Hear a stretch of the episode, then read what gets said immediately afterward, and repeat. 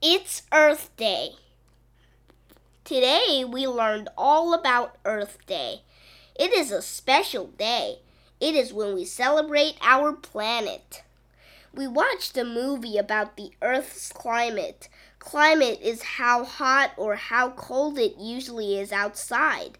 The Earth is getting hotter and the ice at the North Pole is melting. That's where the polar bears live. Yikes! I have to help slow down the melting. Dad, I asked, what can we do to stop the ice from melting? Let's find out, he said. It turns out that the energy we use doing everyday things like driving cars and watching TV are making the earth warmer. We have to save energy, I said. I turned off the computer and all the lights as fast as I could to save energy. Be careful, Dad, I said.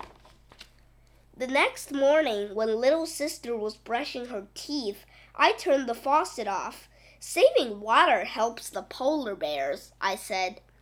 I didn't want to take the school bus the next morning, but Mom said the bus saves energy because all the moms and dads don't have to drive their cars. Good thinking, Mom. After school, my friends and I collected cans, bottles, and newspapers, and then took them to the recycling center.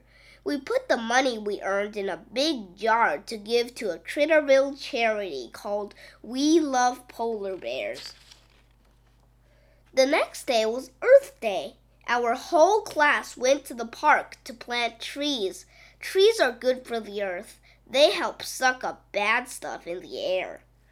It was hard work. Come on, guys, I said. Do it for the earth and for the polar bears. Our teacher thought I should dig smaller holes. We made signs that said, reduce, reuse, recycle. Then we put the signs up everywhere to remind everyone how they can help too. That night I couldn't sleep, so I went to the kitchen for a snack. Then I saw a little sign that said climate control. That's it! I yelled. I know how to save the polar bears. I have to change the climate. The next morning, I got right to work. I made a list just like Mom would do. Next, I drew up the plans just like Dad. Little sister helped collect everything on the list. The most important thing was ice. We needed lots of ice.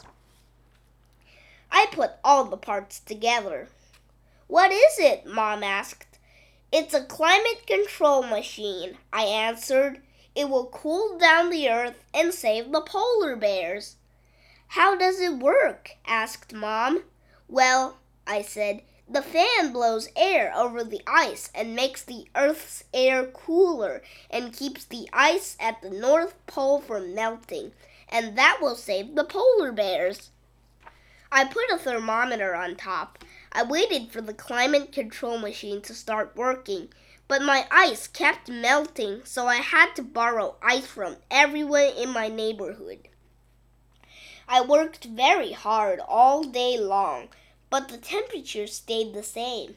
Finally, after it became dark, it got colder. Hooray! But the next morning, the temperature went back up. The climate control machine doesn't work, I said. It will never save the polar bears. That's not true, said Dad. Because of what we learned, I turn off my computer at night. Little sister turns off the water when she brushes her teeth, and we all turn off the lights when we leave the room. Then Dad added, You and your friends collected bottles, cans, and newspapers to recycle. You also planted trees for fresh, clean air. That made me think. Wow, I said, we are all climate control machines because everything we do can help save the earth.